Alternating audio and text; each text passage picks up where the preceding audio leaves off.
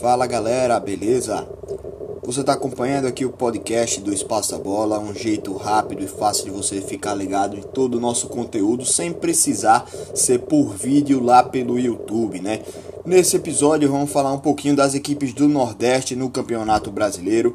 Primeiramente, falar dos times da Série A, começando pelo Bahia, o melhor classificado até agora entre os nordestinos no Campeonato Brasileiro. O Bahia em é, sétimo colocado, tá em, brigando lá pelo G6, né? Tá brigando lá nas primeiras colocações. Na minha opinião, é uma equipe que vai brigar para entrar aí no G6 de vez, né? Tá com a mesma quantidade de pontos do Internacional. É uma equipe fortíssima o Bahia, tem um time muito bem treinado pelo Roger Machado e o time é, tem todas as condições para estar tá brigando lá pelas posições de cima, né, pelas posições de vaga na Libertadores. A equipe do Bahia é muito bem mesmo, melhor nordestino disparado e muito melhor também do que algumas equipes grandes aí do Brasil. Né? O Bahia dando uma aula de futebol, organização, finanças e estrutura também a equipe do Bahia.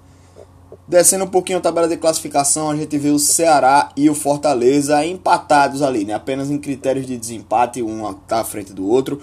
Mas, é, como eu falei lá no nosso YouTube, o Ceará é o time que eu menos tenho acompanhado. E o Fortaleza é uma equipe que, apesar de ter perdido o Rogério Ceni, continuou jogando em alto nível. O Zé Ricardo não está é, perdendo o, o time. O time do Fortaleza está continuando jogando muita bola. O jogo que eu acompanhei aqui do Fortaleza contra o CSA é, no primeiro tempo fez 2 a 0 em dois, dois erros do CSA aproveitou os espaços da equipe do Fortaleza e no segundo tempo deu um banho de, de posse de bola, um banho de tática na equipe do CSA. O CSA não viu a cor da bola no segundo tempo. Apesar do Fortaleza não ter atacado, não ter sido agressivo, não precisava, já estava ganhando de 2 a 0. Então foi uma equipe que com tranquilidade venceu o jogo do CSA é, aqui em Maceió.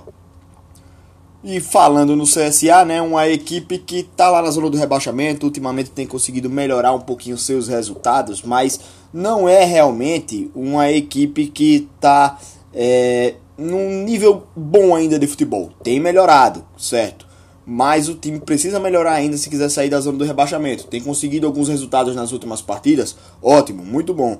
Mas o time do CSA precisa continuar jogando bem. Vai ter um jogo muito difícil agora contra o São Paulo. Vai ser complicadíssimo para a equipe do CSA enfrentar o São Paulo fora de casa. O São Paulo está numa boa fase também vem de algumas derrotas aí, é verdade, mas o time do São Paulo é muito bom. Tem a volta agora dos jogadores que estavam na seleção. O time do São Paulo é muito qualificado e é, vai, vai praticamente é, obrigado né, a vencer esse jogo do CSA. Então vai vir muito pressionado, vai com tudo para cima. O Cuca pode escalar a equipe ideal nessa partida aí. E provavelmente o CSA não vai conseguir uma vitória nessa partida, né? Venhamos e convenhamos.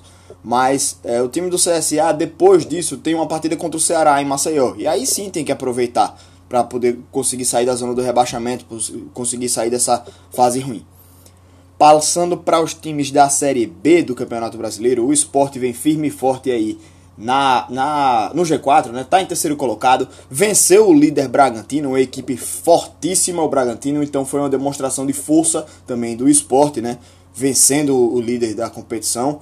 O CRB venceu também nessa semana, colou na zona de classificação. Pode ser ultrapassado ainda, mas é importante estar tá brigando lá, tá vivo na disputa para entrar no G4. Uma arrancada que daí um vacilo das outras equipes, o CRB consegue algumas posições e belisca uma vaguinha ali no G4. Quem sabe consiga ir até o final do ano. Tá montando uma equipe muito forte, tem muitos reforços ainda o CRB aí. O Carius chegou para reforçar a equipe, então é realmente o momento da equipe do CRB tem que aproveitar. E descendo um pouquinho também na tabela de classificação da Série B, a gente vê o Vitória.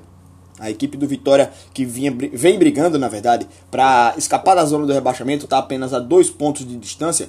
Mas o Vitória melhorou bastante e vem aí a sete jogos de invencibilidade. São sete ou oito, se não me engano. Não tenho os dados aqui comigo agora.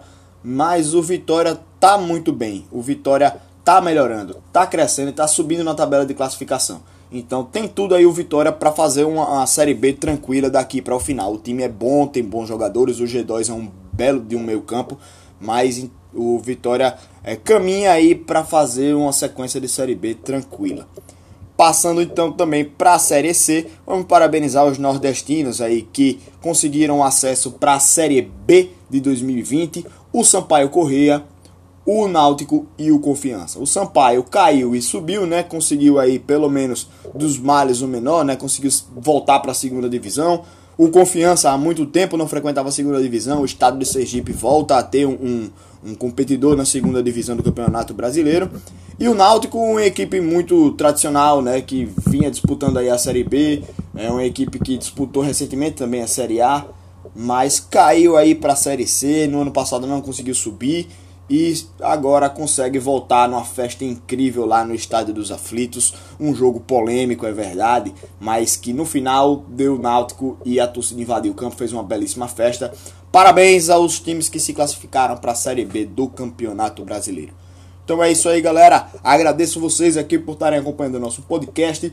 Siga nossas redes sociais, veja lá nosso YouTube, se inscreve no nosso canal, assista lá os nossos vídeos. Muito obrigado por você estar vendo até aqui. Então, um abraço para você. Até mais, um bom final de semana para todos. Até mais, galera.